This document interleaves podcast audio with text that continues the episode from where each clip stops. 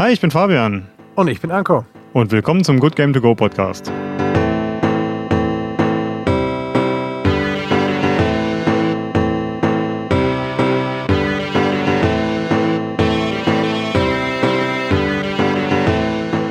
Hallo zusammen. Willkommen zurück. Und wie angedroht, machen wir heute unser zweites Character-Action-Spiel in Folge. Wunderbar. Und äh, wie auch beim letzten Mal, alles wegen der guten Musik.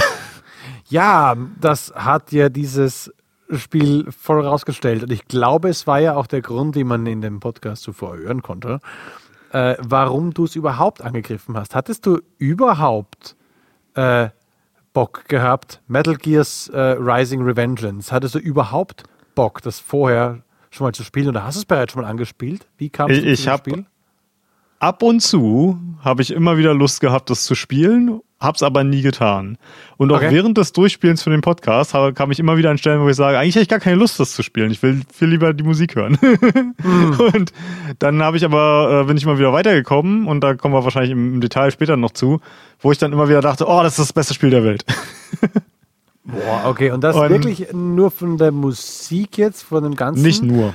Okay, Aber, wunderbar.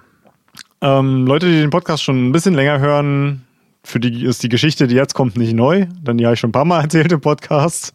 Und diesmal hat sich nur mal wieder der, der Name des Spiels äh, geändert, aber die, die Story ist eigentlich die gleiche.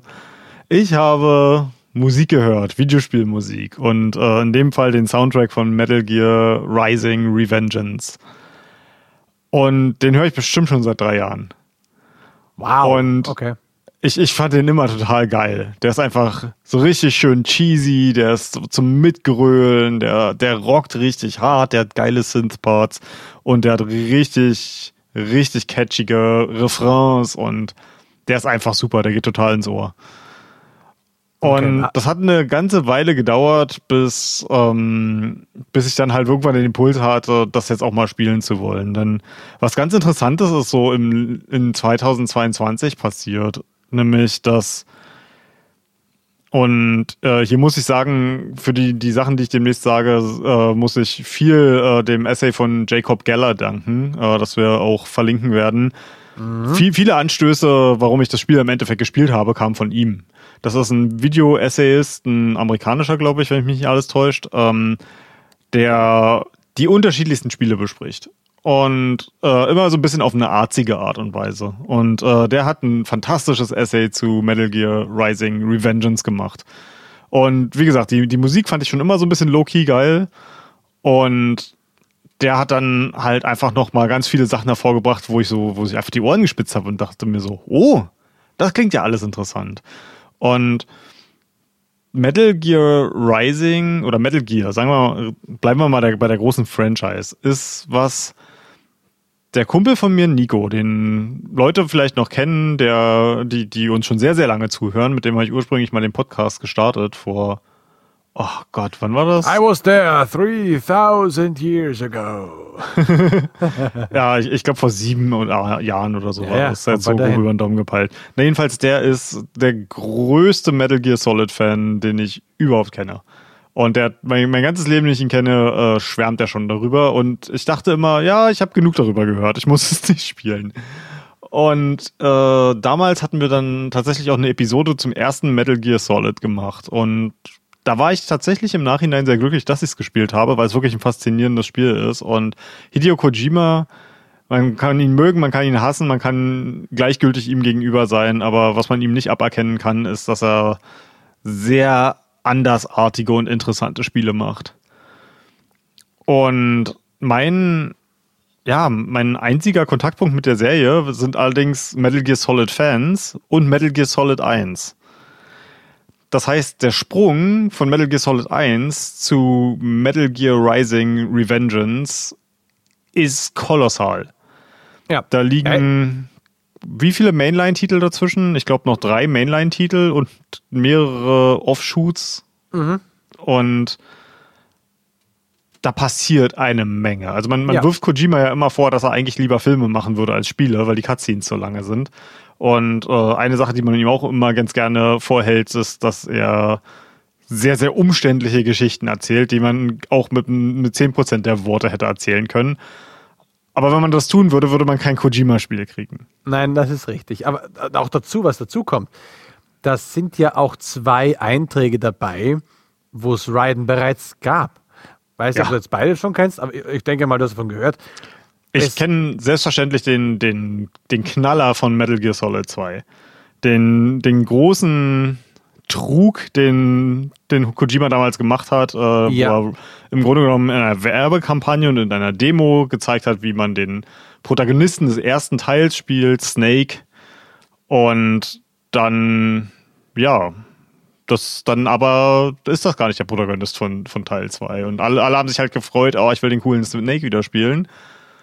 Und äh, den spielt man auch ganz am Anfang vom Spiel wohl kurz, auf so einer, so einer Bohrinsel. Und dann ist es ein Protagonist-Switch. Ist es, war sie etwa die Hälfte? Ich weiß es nicht ganz genau. Hundertprozentig weiß ich es auch nicht. Aber ich weiß, ja. dass es damals herbe Kritik gab an ihm, ja. weil er halt im Grunde genommen hat man ihm False Advertisement vorgeworfen. Also er hat halt äh, die Werbekraft seines Protagonisten genommen und hat einfach gesagt, nö.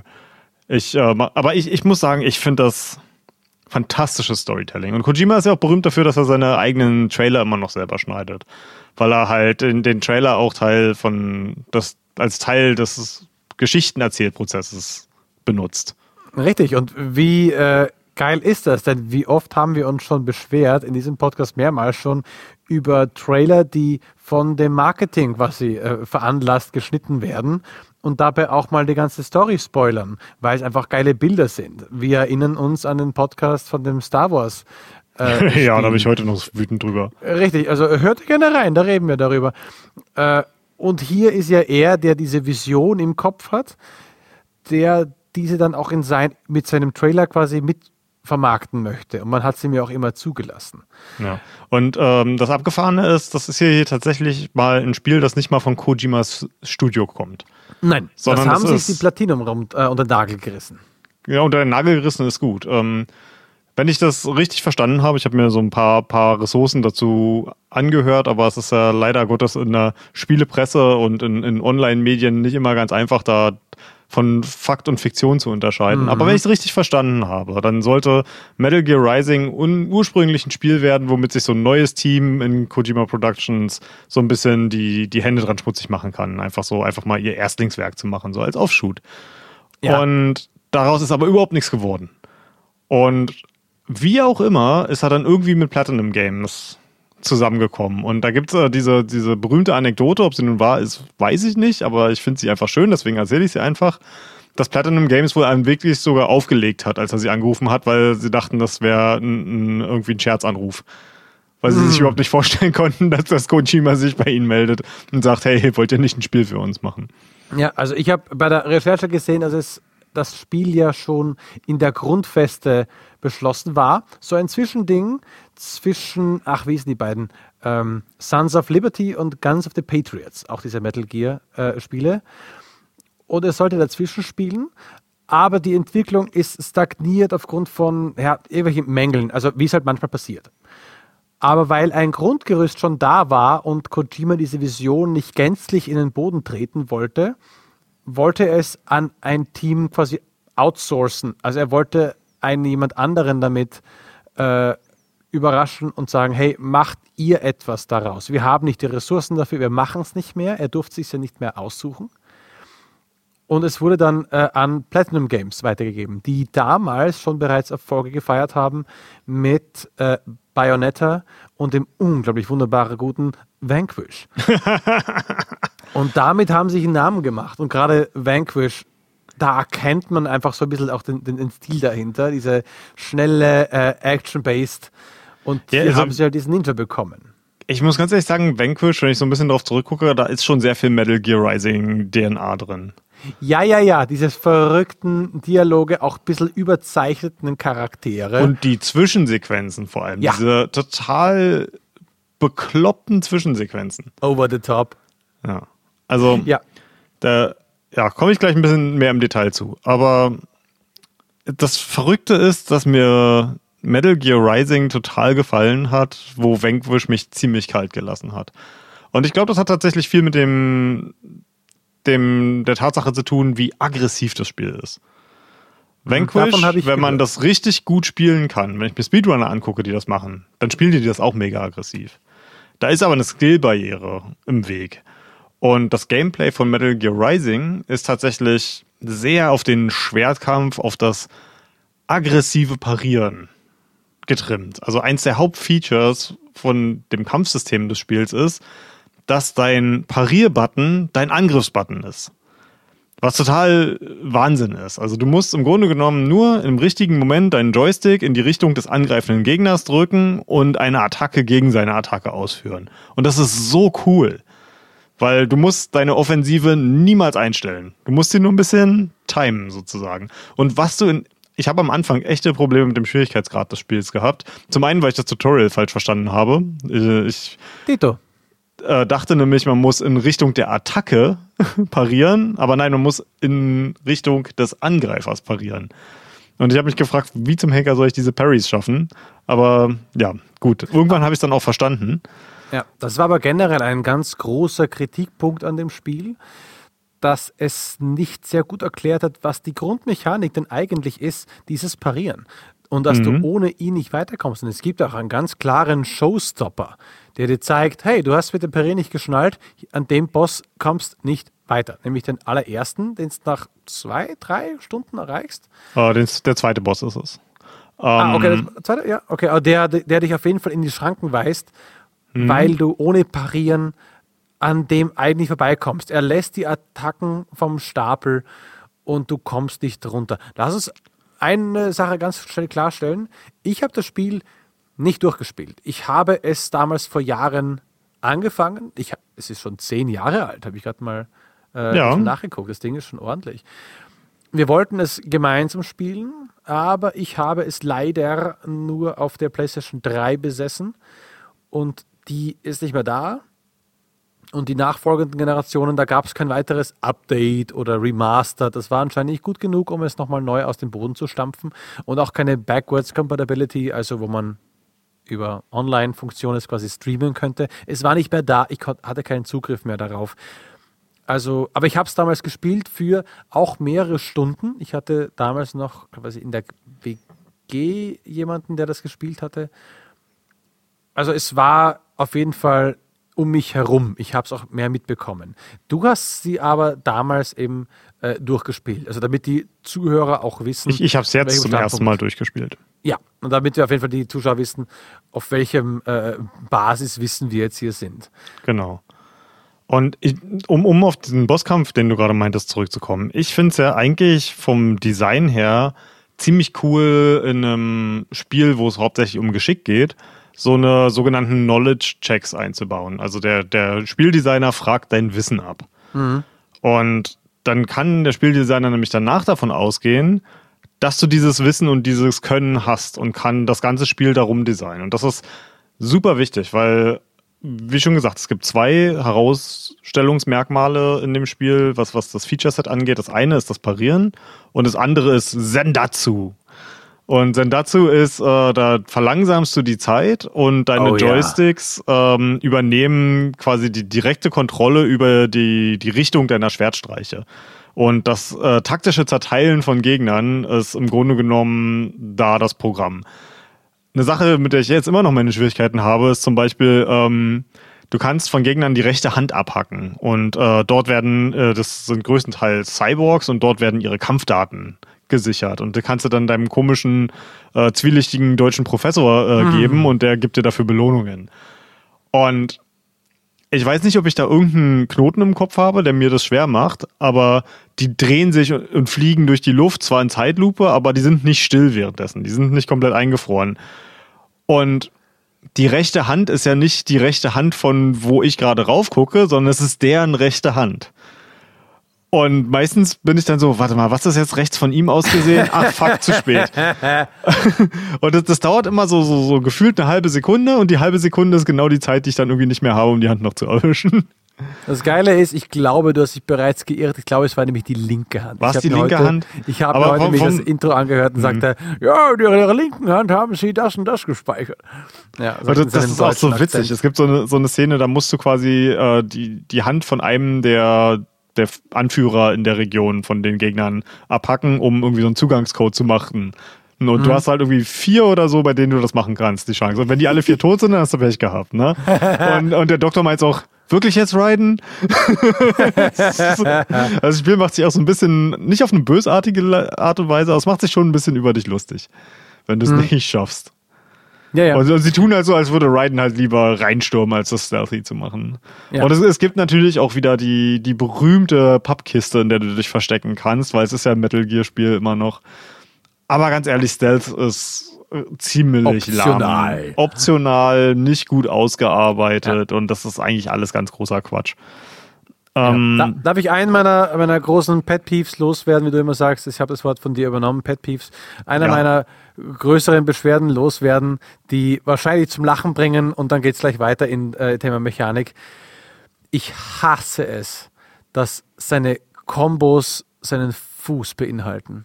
Dass er während der Kombos mit seinem Schwert, wenn er da steht und seine Samurai-Hiebe macht, mit seinem elektrisch aufgeladenen Schwert, plötzlich seinen Fuß nimmt, seine mechanischen, keine Ahnung, dieses Schwert irgendwie reinklackert und dann damit ein paar Streiche ausführt und wieder zurück zur Faust. Das sieht ja nicht mal geil aus. Komm schon, du hast ja nie darauf geguckt, so, yeah, das sieht geil aus. Ich find's das geil. Das sind die längsten Fuzis, die du haben kannst. ich find's sehr geil, wenn er von wo herabstürzt und mit dem Fuß, quasi dem ganzen Gewicht, das Schwert in einen Gegner rein versenkt, wie bei Zwischensequenzen. Das verstehe ich vollkommen aber nicht bei einer Combo, wo du das Schwert in den Händen hast und zack, zack, zack, und plötzlich hat er einen Fuß in der Luft und schwenkt das Schwert rum. Ich finde es herrlich bekloppt. Ich wusste es. Das ist wirklich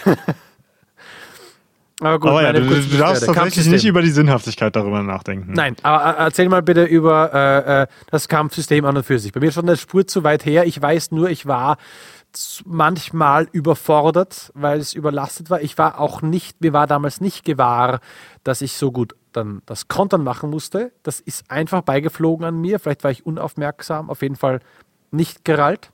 Du kriegst zwei Tutorials im Grunde genommen dafür. Also das erste ah. Tutorial ist ein klassisches, wirklich hier, mach mal, mach das dreimal, dann geht das Spiel weiter. Hm. An Gegnern, die halt nur irgendwie halbherzig dich angreifen. Und das zweite ist quasi dieser Bosskampf. Aber wenn du das erste Tutorial nicht richtig verstanden hast, weil du irgendwie nicht richtig zugehört hast und hier einfach, ah ja, ich mache mal schnell und wird schon irgendwie, genau. ähm, dann hast du beim zweiten Tutorial halt echte Probleme, ne?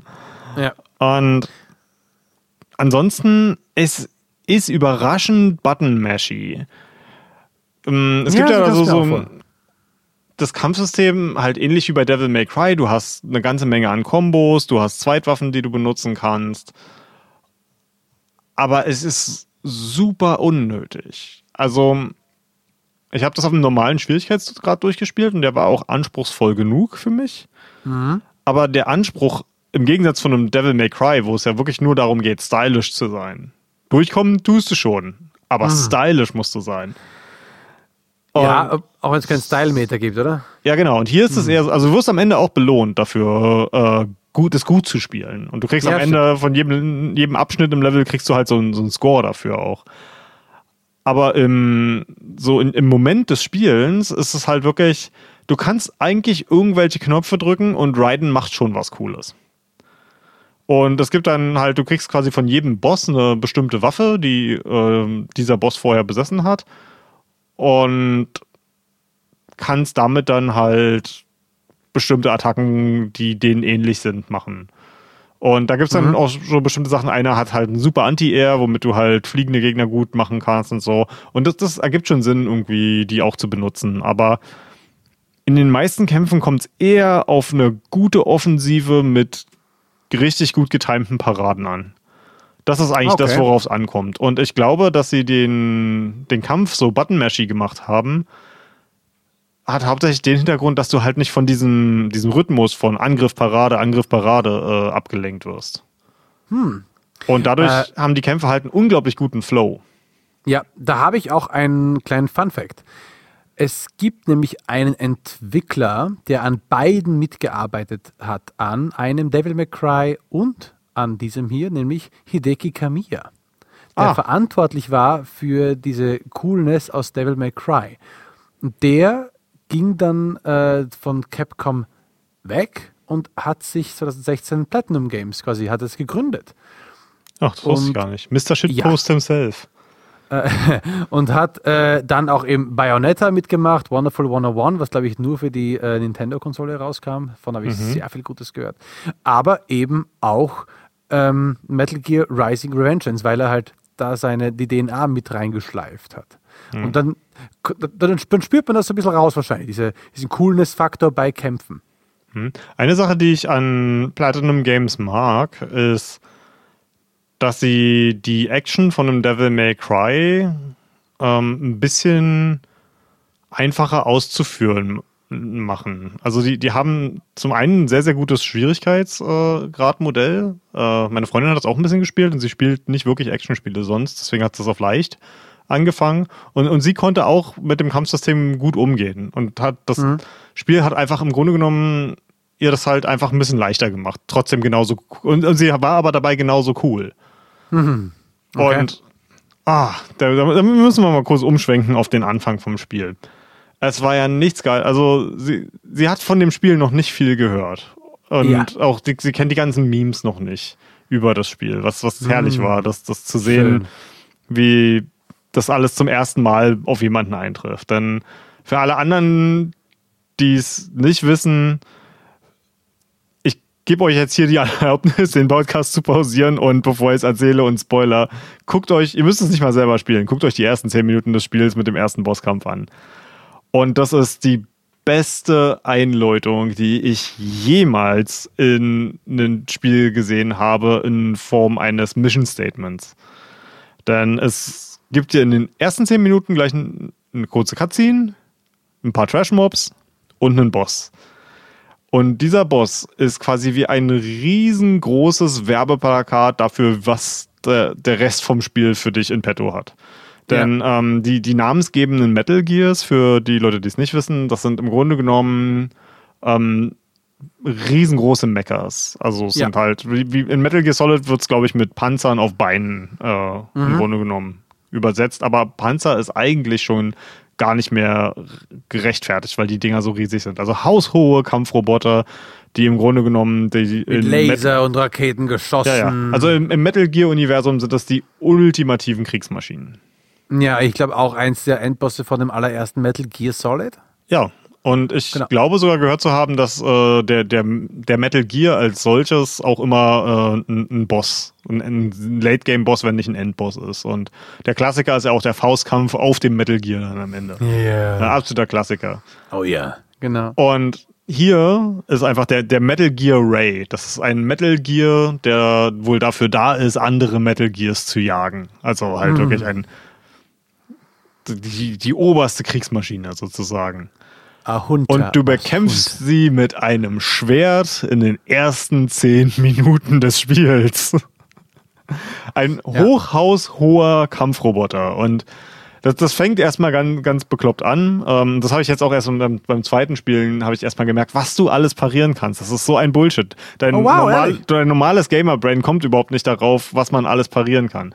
Der hat zum Beispiel mhm. so eine Attacke, ähm, wo er sein riesengroßes Bein hebt und auf sich niederstampft und ich dachte, ah, alles klar, ja, Stampfattacke, ich renn vor dem weg.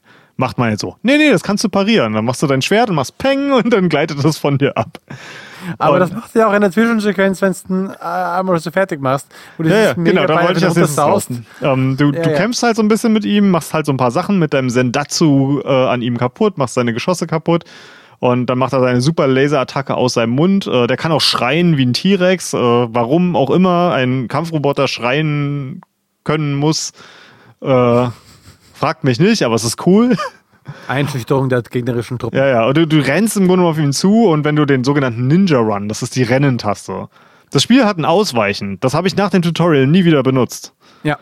Und das ist halt, du, du rennst auf ihn zu, reflektierst irgendwie sämtliche Kugeln, die auf dich geschossen werden nebenbei. Mhm. Und, und äh, dein, dein Händler, den du im Ohr hast, sagt nur so, Raiden, jetzt! Und äh, dieser Metal Gear Ray hat im Grunde genommen zwei Arme, die sehen so ein bisschen flügelmäßig aus, aber die setzt er dann wie ein Schwert ein und hiebt den auf sich herab. Und was macht Raiden? Er weicht nicht aus. Er hält sein Schwert dem entgegen und blockt diesen Schlag. Und in dem Moment äh, setzt er einfach nur perfektes Soundtrack ein und äh, ich habe jetzt leider nicht mehr den Vokalisten, ähm, der, der das schreit äh, im Kopf. Seinen Namen habe ich jetzt leider vergessen. Anko dein Job. Falsches Spiel. Aber ja. der brüllt halt einfach Rules ja, ja. of Nature und äh, das, es ist so geil und du, du rennst an seinem, du parierst den Arm und dann schmeißt ihn ja, ja. mit weg. Du, machst du quasi eine das ganze Teil an. Ja. Du machst quasi eine Judo-Rolle mit ihm und wirfst ihn über deine Schulter. Das, das kann man nicht beschreiben. Das kann man nicht beschreiben. Und während er wegfliegt, stößt du dich ab, springst auf diesen eben herabgeschwungenen quasi Fuß, der jetzt in Luft quasi wachelt und läufst an diesem Arm her, äh, Fuß herauf, zerschnetzelnd, während du das machst. Und ja, bis du oben bist. Und dann machst einmal noch einen Dusch, irgendwie alle Funken fliegen, er explodiert. Und ich habe auch mitgesehen, solltest du etwas länger für die Zwischensequenz brauchen, macht das nichts, weil dieser Chorus so lange ausgedehnt wird, dass es ja. trotzdem reinfällt. Also genial, geniale Inszenierung. Ja. Und nur noch das zweite Mal. Der, man denkt erstmal, er ist tot, aber in dem Level äh, hat man noch eine zweite Begegnung mit ihm, wo er dann quasi nur noch einen Arm hat. Und, und da fängt es dann an, dass, dass er von dir wegspringt und ein Schwarm von Raketen äh, auf dich schießt und mit deinem Ninja Run springst du dann von Rakete zu Rakete ihm hinterher. Es ist so bekloppt auf die geilste dritte, Art und Weise. Die dritte Sache ist auch so geil, wo er dich erwischt, es knallt dich nach hinten weit nach oben gegen eine Art riesigen Turm. Ja. Also so ein mega, äh, wirklich ein Wolkenkratzer, ein gigantischer, viel zu groß für diese Stadt eigentlich. Duscht dagegen dann schaust du nach unten und deine nächste Aktion ist an dem Haus nach unten laufen, so wie Devil May Cry 3, weil Fallen ist lang, zu langsam. Du sprintest nach unten, während der Glockenturm an dir vorbeifällt, der ist dann trotzdem irgendwie schneller anscheinend. Die Attacken des äh, Angreifers ausweichend und so weiter, links, rechts springend, attackierend. Also es ist der Wahnsinn. Ja. ja. Ich glaube, mindestens jetzt haben ein paar Leute gepa gepausiert, um sich das anzugucken. ich werde es auch in die Shownotes reinpacken, dass an der Stelle der Trailer drin ist. Ja, äh, es ist echt so, da, in so Momenten bin ich immer schade, finde ich es immer schade, dass wir so ein, so ein extrem striktes äh, Urheberrecht in Deutschland haben. Weil in einem amerikanischen Podcast könnten wir jetzt unter Fair Use die Musik benutzen. Äh, das gibt es in Deutschland leider nicht. Und äh, weil ich, ja, ich hätte jetzt so gerne einfach die richtige Musik eingespielt, einfach um euch so ein bisschen mit in, in die Stimmung rein zu versetzen. Ja. Weil jeder Boss hat wirklich ein fantastisches Theme. Und das, das Magische ist auch, ähm, das ist jetzt auch wieder äh, geklaut aus dem, dem Jacob Geller Video, ähm, weil er hat mich zuerst darauf aufmerksam gemacht. Ist also nicht mein originaler Gedanke. Mhm. Aber jeder Boss hat im Grunde genommen ein Theme, was so ein bisschen erklärt, was die Motivation ist. Aha. Ähm, und wenn du die, die Lyrics von, von den Bossen dir anhörst, dieser Bossmusik, macht das die Musik einfach noch viel besser, wenn du den Kontext kennst. Ähm, oder war das? Ich glaube, das war in einem anderen Video. Ich, ich suche das raus und äh, schicke dir dann nachher äh, zu, was du dann alles äh, verlinken darfst. Alles Na, jedenfalls, ähm, die, der zweite Boss, den, ähm, von dem wir schon gesprochen haben, der im Grunde genommen so dein Knowledge-Check fürs Parieren ist, ja. Der ist eine, ein KI-Roboter in Form eines äh, Hundes mit einem Kettensägenschwanz. Ja, ja. Was, was, was man halt so baut, ne? Interessanterweise, eine Sache. Ähm, irgendjemand in diesem Studio scheint ein Problem mit Raidens Kind zu haben. Denn äh, im ersten Level verliert er ja irgendwie einen Teil von, von seinem Gesicht und äh, seine Hand und äh, dann ist ein kleiner Zeitsprung drin, wie sie ihn halt wieder zusammengeflickt haben als Cyborg ja. und hat dann ein Metallkinn und wie oft der fast wieder sein Kinn verliert. Also das ist jetzt auch ja, in, dem, in dem zweiten Bossfight äh, gegen, ähm, oh, wie heißt der? Wolf Wolf? Irgendwas Wolf. Oh Gott, jetzt habe ich den ganzen Namen, habe ich den Namen vergessen. Aber es ist jedenfalls ein Wolf mit einem Kettensägenschwanz, der ja. eine KI ist. Und in den, in den Lyrics von dem Song äh, singt er, wie er Teil von, von einer, einer Rotte ist und er hat keinen eigenen Willen und mhm. äh, er, er wird gezwungen, immer wieder anzugreifen und ähm, er, er plant seinen, seinen Ausstieg und will sich von dem okay. absetzen und sein eigener Herr werden. Und das macht er dann auch, ne? Und er, er verlässt ja, halt ja, ja. Die, diese gegnerische Söldnergruppe, ne? Und es ist einfach so cool gemacht und auch ähm, Jetstream Sam, einer der geilsten Antagonisten in diesem Spiel. Ähm, er ist der, der, gegen den du deinen Arm verlierst und quasi, er wird so dargestellt ja. als der härteste Sam. Kämpfer. Und ja. ähm, halt einfach der, der perfekte Gegenspieler zu Raiden. Blade Wolf. Blade Wolf, ja, ergibt ja auch Sinn. Kettensäge, Blade. Ja.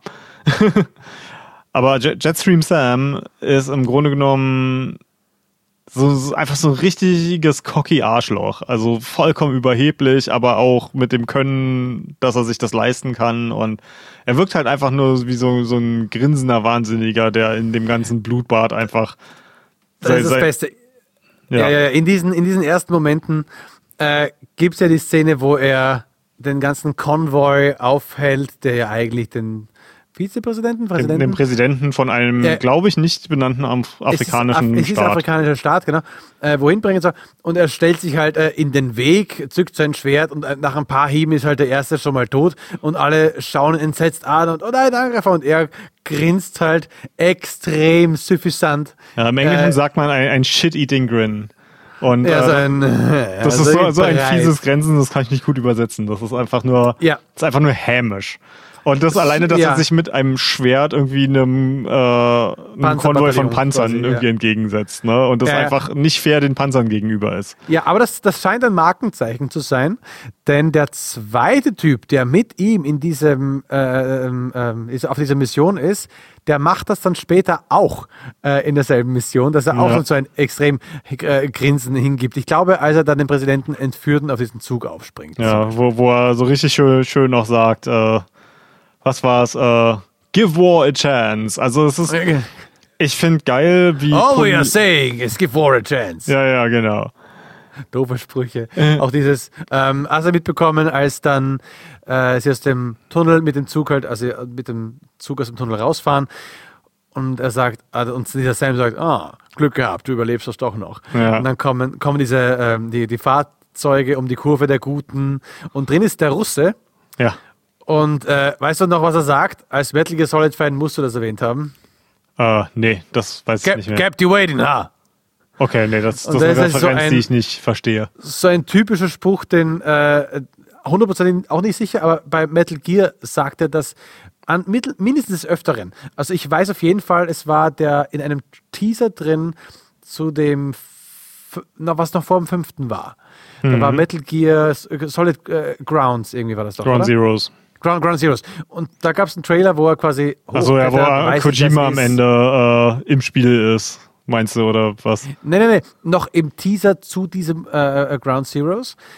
Da merkt man nur so, ah, ein Mann und er schleicht da, wie auch immer, und alle warten, was könnte das sein? Und dann merkt man, äh, es ist Solid Snake mit seinem iPad und er sagt halt, kept you waiting, huh?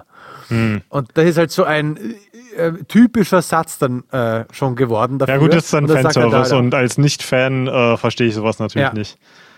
Ja. Ähm, Wollte ja, Gott, jetzt, jetzt hast du mich vollkommen aus dem Konzept gebracht. Ähm, wir, haben, wir waren bei den Bossen Blade Wolf die Musik, die halt jeden einzelnen Bossbild beschreibt. Er, der dann aus dem Pack quasi austritt und auch mhm. ein, ein Einzel... Ja. Ein, einer, Ach genau, wir, wir, waren bei, bei All We Are Saying is Give War a Chance. Genau. Ähm, und das ist also Sundowner, das ist der Boss. Ähm, interessanterweise, äh, das sind die Winds of Destruction und die sind alle nach, äh, nach irgendwelchen Winden benannt. und ich finde interessant, äh, Sun Sundowner ist der, glaube ich, mit dem riesigsten Holzhammer in einem Spiel voller Holzhammer. Also, er, also dass ich jemals in einem Spiel hören würde, äh, dass dass jemand sagt, uh, like, like the good old days after 9-11. Weil das, das Spiel, das ist halt in einer Zeit entstanden, wo wir halt Irakkrieg, Afghanistankrieg ähm, und halt ähm, eine, eine intensive Phase vom, vom amerikanischen Kolon na, Kolonialismus ist falsch, ähm, aber halt äh, amerikanischer Kriegsführung im, im Mittleren Osten hatten und du merkst dem Spiel an, dass es dazu eine Meinung haben will. Zum, zum, und auch eine starke mhm. Meinung hat zum, zum amerikanischen Imperialismus, kann man wahrscheinlich am ehesten sagen. Und auf der einen Seite finde ich das herrlich erfrischend in einer Branche, die sich ständig ähm, politischer Bilder bedient, aber sich weigert, äh, eine politische Aussage offen zu machen. Also das ist ja was, worüber ich, wofür ich Ubisoft immer als, als absolute Feiglinge verachte, weil sie machen die, die politisch aufgeladensten Spiele von der Bildsprache, also zum Beispiel ja. ein, ein Kult in Montana, der äh, irgendwie, keine Ahnung, den, den Weltuntergang plant, was weiß ich. Ich habe Far Cry 5 nicht gespielt, aber das ist halt, sie bedienen sich halt der, der ganzen ganzen Bildsprache von Preppern und konservativ, extrem, rechtsextremen konservativen Christen. Aber das ist natürlich kein christlicher Kult. Und die sind natürlich auch keine White Nationalists, ne? Die haben ja auch Farbige bei sich in ihrem Kult, ne? Das hat alles nichts damit zu tun. Aber die ganze Bildsprache ist alles, ja, White Nationalists. Oder ja. ähm, wenn sie halt sowas wie, ähm, Ach Gott, was war das? Ich, ich komme bei den ganzen Tom Clancy-Sachen durcheinander, wo sie ihre, ihre Geheimagenten, Division? The Division, genau, wo sie Geheimagenten haben, die als Schläfer in der ganzen Bevölkerung verteilt werden. Also halt wirklich super pro-militaristisch.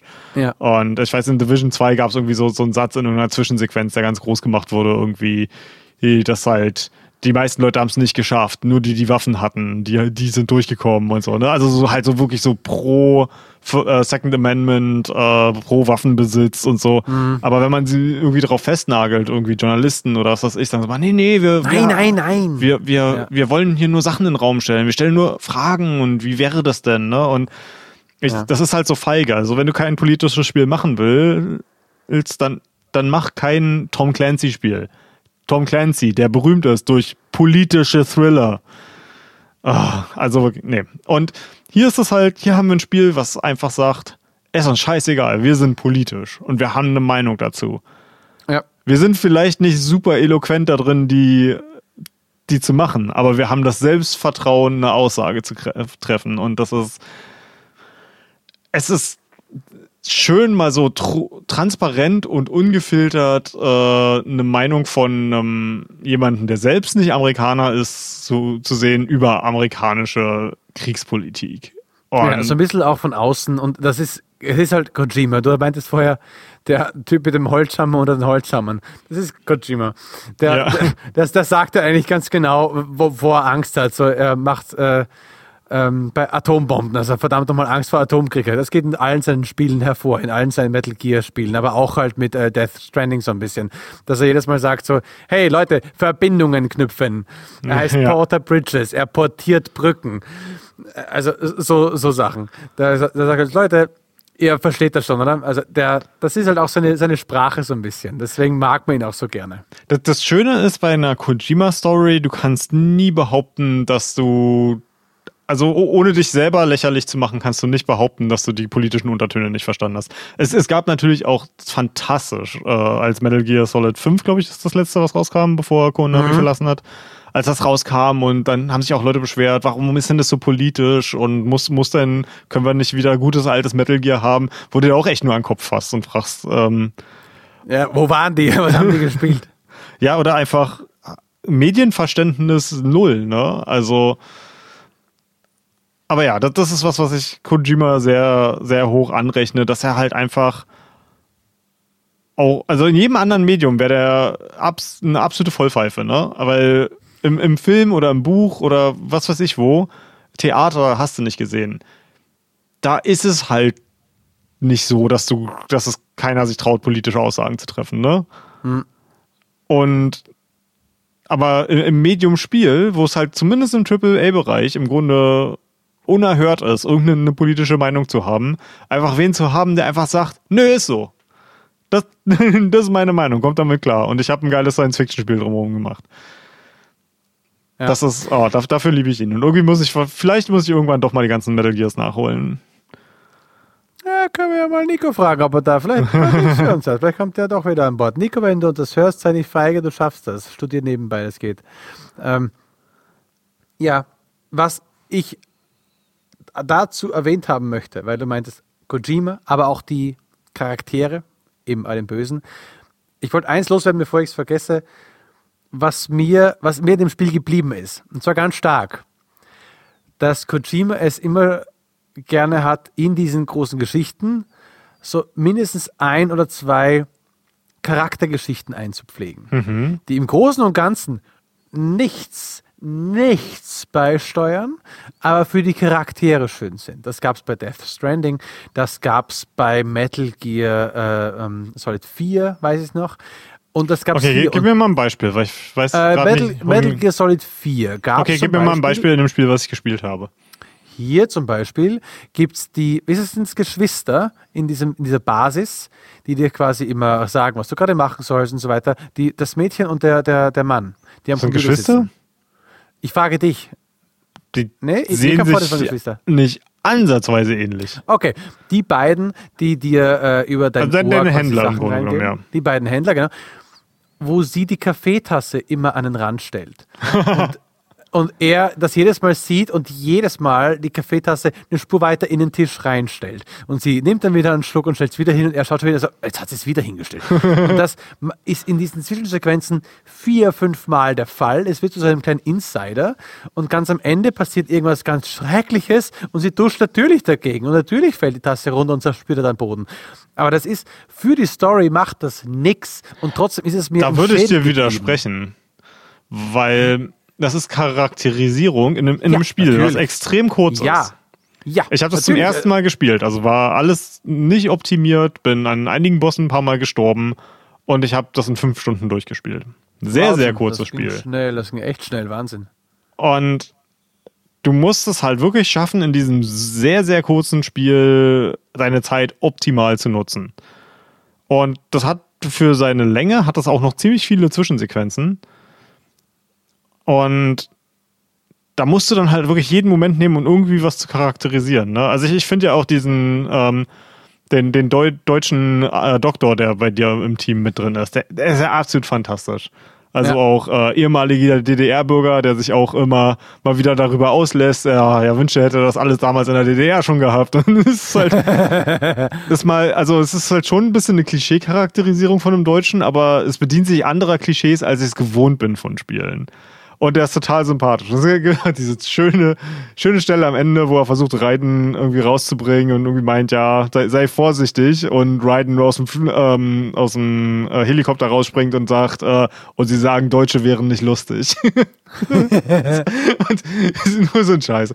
Und ja, der ist, ich, ich finde die, die Charakterstory von, von dem, diesem Doktor auch wahnsinnig, der halt einfach als schon, ich will jetzt nicht sagen, als ein Nazi-Doktor irgendwie dargestellt wird, aber er hat schon sehr, sehr wenig Skrupel. Für, um, um seine Forschung zu machen. Also alleine, dass du ihn Hände, für ihn sammelst, ne, ist halt schon ein bisschen creepy.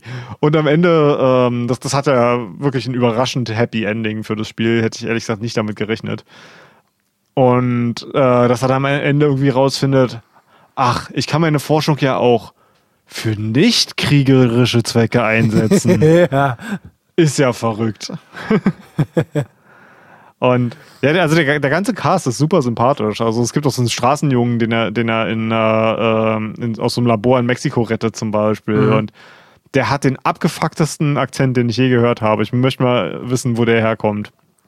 Also wirklich, da, da brauchst du Untertitel für. Also Oh Gott. Ganz, okay. ganz, ganz übel. Ich weiß auch nicht, ob das irgendein, irgendein Fake-Akzent ist oder ein echter, aber Halleluja.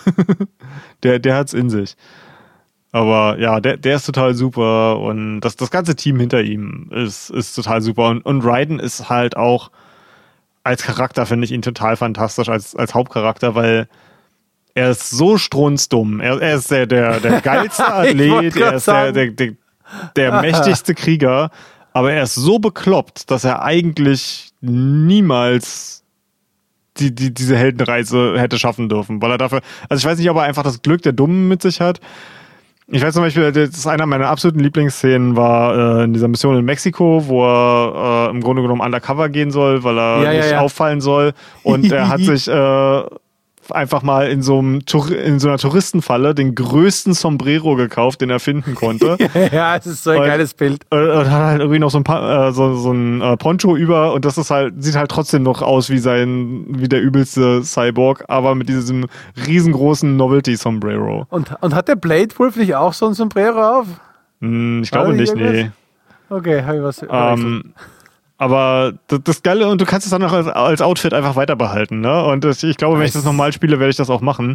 Einfach, um, um diesen, diesen blöden Typen noch ein bisschen mehr ins Lächerliche zu ziehen. Aber er ist auch mega cool. Also, wenn ich jetzt sage, Raiden ist bekloppt, dann, dann meine ich das mit, mit ganz viel Liebe und ganz viel Herz, weil er, er, ist, er ist so lieb, er ist ein Himbo. Ja, Himbo ist eigentlich das richtige Wort dafür. Und, und so, er ist der, der Ur-Himbo, könnte man sagen. Mhm.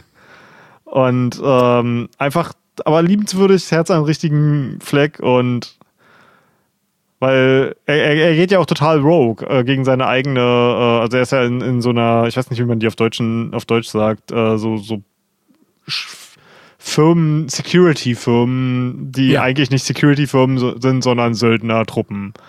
Ja, Maverick Security Consulting Inc. Ja, ja, genau. Also so sowas wie, ich glaube, äh, Bla Blackhawk hieß? Nee, das Blackhawk waren die, die Hubschrauber. Aber auch irgendwas mit Black. Ah, weiß ich nicht mehr. Eine von den tausend Firmen, die sich ständig umbenennen in der Echtwelt. Also es, es kommentiert ja. halt auch krass auf, auf diese, diese ganze, dieses ganze Söldnertum, ne? Und diese ganzen Privatarmeen. Und wie halt einfach, ich, ich finde auch einfach cool, dass sie gesagt haben, das würdest du niemals aus einem amerikanischen Spiel kriegen, dass ein amerikanischer Senator halt einfach der Oberbösewicht ist und dass ja. eine, eine, amerikanisch geführte Söldnertruppe äh, im, im Grunde genommen Kriegsverbrechen begeht, um, um die Wirtschaft anzuheizen. Ne? Das, das ist ja der ganze Hintergrund. Der Hintergrund ist, dass, dass sie quasi in der Rezension sind und aber nichts besser ist einfach für die, für die Kassen, als mal wieder einen Krieg anzufangen. Ne, und das ja. wird halt einfach auf den Schultern von Leuten, Leuten in fremden Ländern getragen und von von der Bevölkerung, die sich das halt einfach nicht leisten, die halt von den niedrigsten Schichten in der Bevölkerung, auch im eigenen Land. Und äh, viel, wo sie halt auch rüber kommentieren, was halt Soldaten mit ihren Körpern machen, einfach nur um, um kompetitiv zu bleiben in diesem Feld. Ne? Also die ersatz, ersetzen ja im Grunde genommen ihre ganzen Körper und selbst ein paar von diesen zweibeinigen kleinen Panzern, also nicht die Metal Gears, sondern eher so die, die halt wie ein klassischer Panzer von der Größe sind. Ähm, wenn du die erledigst, dann ziehst du da auch so, äh, so das Power-Up, was du da kriegst, ist, indem du den, den Cyborgs ihr Rückgrat rausreißt und äh, quasi die, diese Flüssigkeit da drin konsumierst. Und auch die haben so ein Rückgrat. Das heißt, das ist, das ist nicht irgendein Kriegsgerät, das ist ein Mensch im Endeffekt, der da drin steckt. Und auch äh, der, der große Ausschlaggeber, warum Raiden Rogue geht, ist ja im Grunde, weil er in Mexiko dieses Labor findet, wo sie halt Kindern die Gehirne rausamputieren und sie in VR im Grunde genommen für den Krieg ähm, züchten. züchten.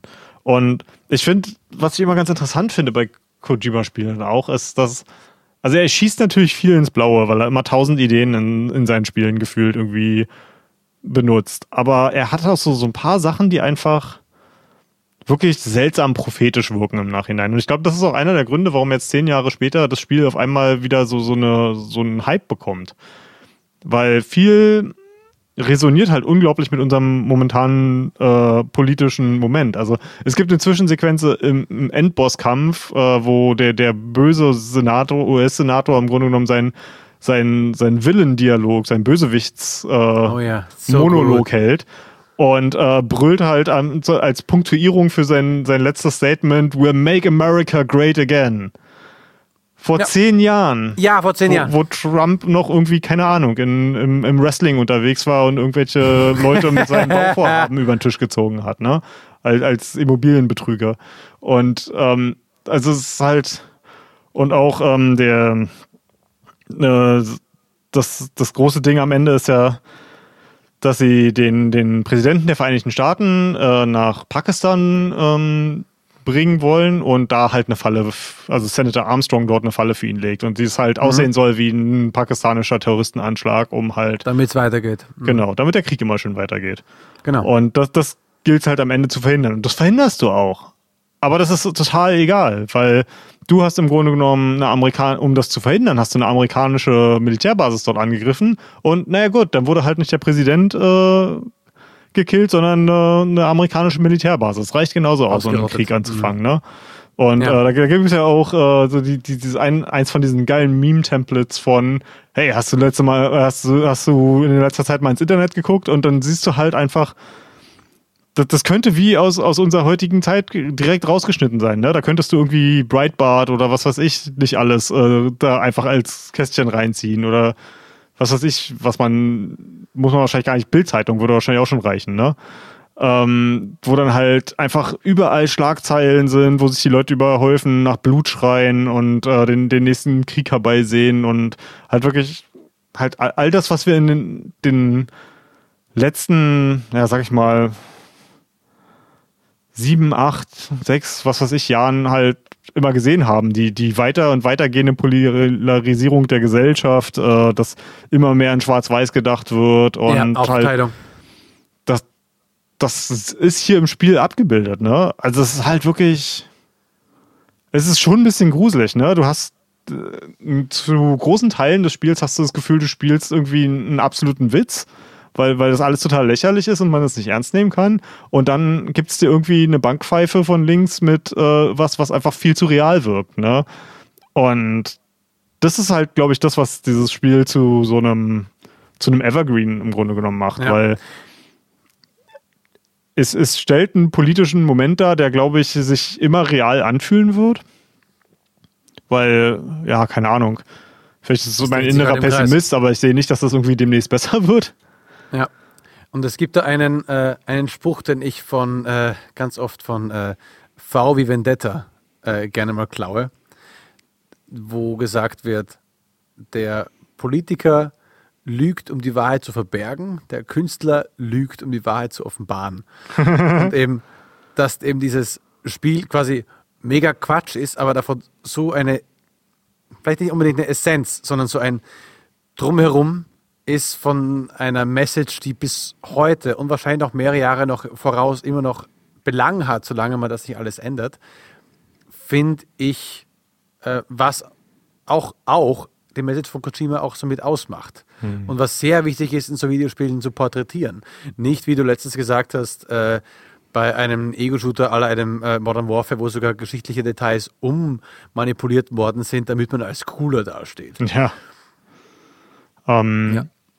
Ja, und eine Sache, die ich auch äh, nochmal sagen will, äh, für alle, die sich das Jacob Geller Video nicht angucken, aber das ist so ein guter Punkt, den er gemacht hat, den, dass ich den hier auch nochmal wiederholen möchte ähm, ist, was er so faszinierend fand, dass dieser Senator Armstrong, gegen den du quasi den Endbosskampf hast, der hat ja dann seinen sein, sein Monolog und sagt halt, was er halt wirklich vorhat mit den Vereinigten Staaten. Er will halt soziale Systeme erodieren und will halt ähm, die Demokratie immer weiter durchlöchern, bis es halt im Grunde genommen am Ende nur noch das Gesetz des Stärkeren gilt. Und das ist halt das ist halt so krass, ne? Weil es halt wirklich den, den Agendas von, von rechtskonservativen ex, extremen Positionen ist, ne? Obwohl man muss ja nicht mal re rechtskonservativen Extremisten sehen. Man muss ja gar nicht mal zu, sich so eine Part in, in Richtung wie zu AfD oder Republikanern in den USA gehen. Es reicht ja schon, wenn man sich die, die, die CDU heutzutage anguckt, die halt mal Volkspartei war und irgendwie auch immer noch ist, aber die halt mittlerweile halt einfach hart rechtsextreme und antisemitische Führungskräfte bei sich hat, ne? Und das, das wird halt immer extremer und ich finde das mega gruselig. Und halt in diesem blöden Spiel vor zehn Jahren hattest du halt, halt Senator Armstrong, der das halt alles laut ausgesprochen hat. Was, äh, das ist das ist halt auch immer das, was mich an, an Politikern so mega ankotzt. Dass du, du siehst halt einfach, wie, ähm, wie sie unsere sozialen Systeme aushöhlen und in Amerika ja noch viel, viel schlimmer als bei uns. Und ähm, wenn man sie damit konfrontiert, dann schieben sie halt immer irgendwelche scheinheitlichen anderen Sachen davor. Ne? Also sie sind halt nicht ehrlich mit dem, was sie machen. Und das ist halt das, was er halt irgendwie so befreiend fand äh, an diesem Senator Armstrong, da muss ich mich ihm auch so ein bisschen anschließen, ist, dass er halt einfach mal offen sagt, was sie machen. Was die Politiker wahrscheinlich ja. alle, ähm, also viele Politiker wahrscheinlich im Hintergrund auch wirklich machen. Quasi. Ja. ja, ich meine, du musst ja. ja, also ein gutes Beispiel finde ich zum Beispiel ähm, die Aushöhlung des Rechtssystems in den USA momentan. Da äh, ist es ja so, dass im Grunde genommen äh, viel angetrieben zum Beispiel von Mitch McConnell, dem ähm, Anführer der Republikaner im Senat, wenn mich nicht alles täuscht. Ein großes Ding von dem war halt einfach gar nicht mal so zu gucken, wie viel Wahlen kann man gewinnen, sondern wie viel äh, wie viel wirklich hart rechte Richter können wir denn in die, die Richterpositionen bringen? Weil Richterpositionen sind lebenslang, ne? Und dann ist es irgendwann auch egal, äh, ob du noch Wahlen gewinnst, weil selbst wenn du die Wahlen nicht gewinnst, hast du eine, eine Lege auf deiner Seite. Ja, hast du eine Judikative, die im Grunde genommen sämtliche Vorhaben deiner Gegenseite einfach auf, dem, auf der Gerichtsebene blocken kann. Ne? Und das ist mega gruselig. Ne? Und wenn man die damit konfrontiert, würden sie niemals sich das eingestehen. Ne? Und ja, wenigstens hier in der Fiktion haben wir halt wenigstens mal den Oberbösewicht, der auch ein offenen Oberbösewicht ist. Ne? Also, ach ja. Das könnte, könnte fast unser politischer Podcast heute werden. Ich wollte genau das sagen. Das ist ohne Scheiß seit diesen ganzen sieben Jahren der politische Podcast, den wir haben. Wir sind davor oft zurückgeschreckt oder haben es nicht für ausformulierungswürdig äh, äh, gehalten. Und bei Metal Gear fucking Revengeance. Ja. das, das, Ding ist halt, warum ich in unserem Videospiel-Podcast halt offen, oft versuche, nicht allzu politisch zu werden, ist nicht, weil ich keine politischen Meinungen habe oder auch nicht der Meinung bin, dass ich die offen vertreten sollte. Es ist mehr, das ist nicht unsere Expertise. Wir sind weder, ja, weder Journalisten, wir sind weder äh, Politiker, wir, wir forschen nicht in der Richtung, wir sind im Grunde genommen, wir haben genau die gleiche Expertise wie jeder in der Kneipe am Stammtisch. Und wenn wir hier quasi unsere Meinung in die Welt hinausschallen, dann, dann ich, ich würde das gerne Leuten überlassen, die mehr Expertise haben, wie wir. Aber hier hat es dann einfach mal zum, zum Thema auch gepasst. Ne? Und deswegen ja. dachte ich, hier kann ich es auch mal raushauen. Na, wunderbar. Das, das, das, darf ja auch mal sein. Auch wenn ihr Zuschauer da eine gewisse Meinung habt, schreibt uns, wenn ihr sagt, das war eine Spur zu politisch. ich bin, bin gespannt, wie viele Subscriber wir verlieren. ja, das ist, ist, das ist aber auch so das Ding, ne, in, in Gamerkreisen. Und ich, ich kann es ja auch nicht allen verwehren. Ne? Es, es gibt halt auch wirklich Leute, die sagen, ich will in in meinen Spielen mich mit Politik nicht auseinandersetzen. Und ich meine, es kann zwei Hintergründe haben, es kann mehr als zwei Hintergründe haben, aber was, was man den Spielern dann immer vorwirft, ist zu sagen, ja, du willst dich ja nur nicht damit auseinandersetzen, weil du immer zum Status quo gehört hast. Also da ist ja so dieses klassische, oh, ich will keine, keine buffe Frau in meinem Last of Us 2 haben, weil die, die finde ich unästhetisch. Die sollen gefälligst alle sexy sein und äh, Sachen machen, die Männer gut finden.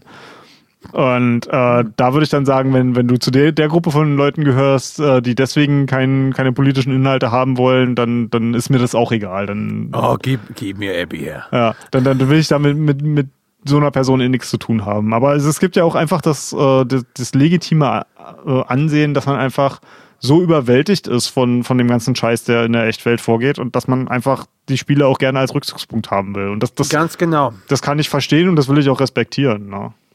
Ja, so ein, ein, ein Rückzug in einen äh, Moment, wo man, wo die Regeln klar sind, wo das, wo man sich die eigenen Regeln auch das Umfeld schaffen kann, wo man weiß, da kennt man sich aus, da ist man, blöd gesagt, sicher. Äh, da kenne ich mich aus. Und das ist für viele halt jetzt in diesem Zeit Videospiele geworden. Das waren früher andere Sachen wie Fernsehen, Film, Ach, das waren schon immer wieder Spiele. Und bei uns sind, ja, aber ne, unsere Generation, die ja, ist ja, schon okay, mehr stimmt. mit Videospiele aufgewachsen. Aber auch davor gab es immer wieder Flucht vor der Realität. Dann war es mal Musik. Bücher. Und so weiter. Schon seit weiß ich, vielen Jahren, 100 Jahren. Ja, hm. eben. Und das, das einfach mal aus dem Horror raus, den man da manchmal im Kopf hat, und einfach mal kurz in eine geordnete Welt, wo man die Grenzen ganz klar abstecken kann, wo man alles kontrollieren kann und auch mit ausschalten im Notfall. Ja. Und, und da, da ist Metal Gear Rising ja fast auch schon so eine politische Power-Fantasie, ne? Weil du, du kannst da ja was dagegen machen, ne? Und das, das ja. macht es auch so unglaublich befriedigend, ne? Du siehst diese Missstände und du kannst tatsächlich was dran tun. Das ist natürlich auch total naiv, ne? Wenn, selbst wenn du so einen so einen Über-Elite-Krieger wie Raiden in der Echtwelt hast, hätte der ja niemals diesen Einfluss.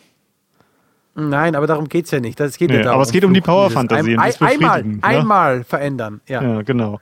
Und, und, und dafür habe ich dann halt so Spiele. Ne? Also ich, ich kann mich auch nicht jedes, jedes Mal mit und will mich auch gar nicht jedes Mal mit, mit politischen Spielen auseinandersetzen. Ich fände das, glaube ich, auf Dauer auch anstrengend. Äh, ich finde geil, dass sowas existiert und ähm, gebe mich dem auch manchmal gerne hin.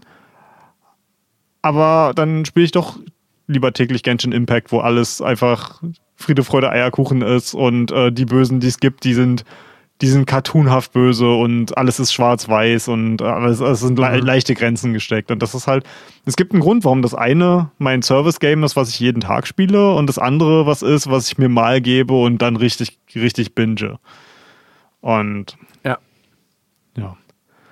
Eine Sache, ähm, ich glaube, wir können langsam so zum Ende kommen, aber eine Sache, Ja. die ich noch erwähnen wollte, ich finde mega gut, dass es einen Boss-Rush-Modus in dem Kampf gibt, äh, in dem Spiel gibt. Uh, wusste ich gar nicht. Ja. Was? Du musst es äh, dafür durchspielen oder, und ich finde cool, dass das immer noch, oder ich weiß nicht, ob es bei Konami macht ja schon lange keine Spiele mehr, aber dass es hier immer noch funktioniert. Du kannst den Konami-Code im Hauptbildschirm eingeben. Nein, Ja. ehrlich. Und äh, dann, dann schaltest du quasi alle Schwierigkeitsgrade und äh, Boss Rush und sowas frei. Wie geht er nochmal? Ich habe keine Ahnung. Das ist was, was ich auch googeln müsste. Ich komme ja auch nicht aus der, ich komme ja selber nicht aus dieser Konsolengeneration, wo man oder ich weiß nicht, kommt der Konami-Code noch aus Arcade-Spielen oder kommt der aus, aus Konsolenspielen? Nee, nee, das war Konsolenspiele, damit äh, die Videospieltester Zugriff auf alles hatten, ohne alles durchspielen zu müssen. Da gab's den Wahrscheinlich auch für die. Entwickler selber, um leichter ihre ja, Sachen testen zu können. und, und für? QA, für das, für, für das Testen, ob ähm, alles im Spiel äh, funktioniert. War das ein Code, um quasi daran dann alles schon mal einschalten zu können, quasi? Ja, nee, ich, ich finde halt so Konami. geil, dass, dass die, dieser Konami-Code halt einfach immer noch drin ist, ne? dass das zu so, so einem Kult geworden ist. Ich wette, wenn ich heute äh, unserem lieben Amerikaner Rob äh, schreibe und frage, kennst du den Konami-Code? Ich glaube, er, der tippt mir sofort rein.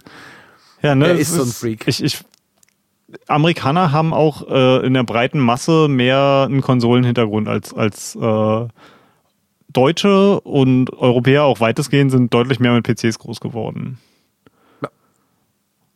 Und ja, bei, bei mir, ich, ich glaube, wir sind auch nicht mehr ganz die Generation, die tatsächlich sowas wie Castlevania gespielt hat. Ich glaube, da waren wir noch zu jung, als sowas rausgekommen ist. Also ich glaube, ich habe tatsächlich erst so Mitte der 90er mit Gaming angefangen.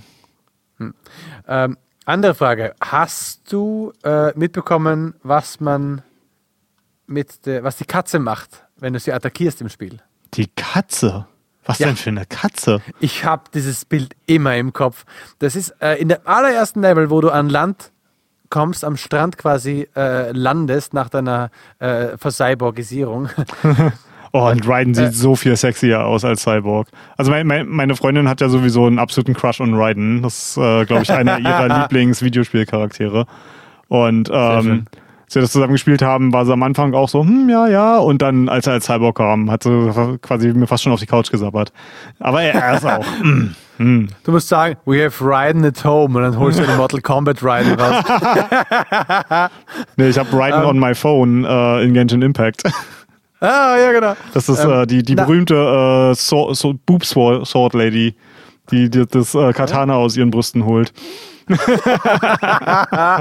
Oh, sehr gut. Äh, liebe Zuhörer, merkt euch das für den Abspann. Äh, die Katze. Es gibt am Strand, wenn man da herumgeht, eine Katze, die da herumgeht. Und wenn du sie attackierst, macht sie einen Backflip und du kannst sie nicht treffen. Also macht so genauso einen schnellen Backflip, wie du deine Attacken machst. Und wenn du so Ach, das ist ja witzig. Backflip, super witzig. Also quasi, du kannst ihr auch nicht wehtun, logischerweise. Aber sie weicht halt dein, dein, äh, deine Attacken aus. Das ist ja super witzig. Ähm, ich Ja. glaube, es gibt in Genshin Impact tatsächlich eine Referenz darauf. Weil du, Ah. es, es gibt in Genshin Impact äh, ein- einen Hund, der ein Mhm. kleines Katana im Mund hat und so, so einen Ninja-Hut aufhat und der macht genau das Gleiche. Aha. Okay, ist, ne, und, und es gibt in Genshin halt eine? Menge Referenzen auf andere Spiele. Ich kann mir gut vorstellen, dass das was ist. Sehr hübsch. Ähm, eine Referenz, die ihr euch jetzt merken könnt.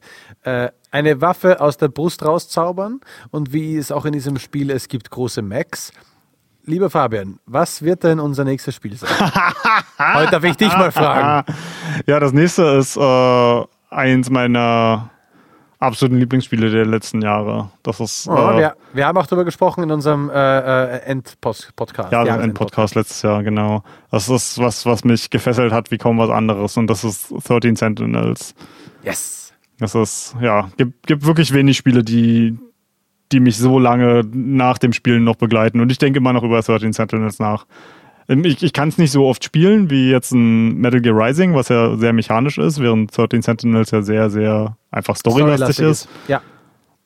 Aber es begleitet, genauso wie Persona 5. Es begleitet mich einfach noch lange, nachdem ich es durchgespielt habe. Anko, äh, wir hören uns zum nächsten Mal mit 13 Sentinels. Ich freue mich schon drauf und Vielen Dank fürs Zuhören und bis zum nächsten Mal. Wir finden, Bis zum nächsten Mal. Ja, äh, wir finden, nee, wir finden uns nicht. Äh, wir, wir müssen uns nicht finden, aber ihr findet uns äh, auf unserem Discord-Server. Ähm, auf Twitter noch? Fragezeichen? Bist du noch aktiv auf Twitter? Okay, auf Twitter @daanko. Es gibt den @goodgame2go Twitter-Account immer noch, aber ich habe mich entschieden, Twitter ist zu so einer toxischen Plattform geworden. Ich mache da im Grunde genommen, ich poste da hin und wieder noch was über den Podcast, aber ich habe meine Notifications ausgestellt, ich habe es nicht mehr auf dem Handy drauf. Das heißt, wenn ihr über Twitter Kontakt aufnehmen wollt, seid ihr mit @daanko besser dran als mit @goodgame2go. Aber wir haben noch die E-Mail-Adresse mail at goodgame2go.com und da könnt ihr mich dann immer anschreiben, wenn ihr denn wollt und Feedback habt und äh, mir sagen wollt, dass ich mein, meine politischen Meinungen gefälligst mir sonst wohin schieben kann. Alles klar, dann bis zum nächsten Mal. Macht's gut.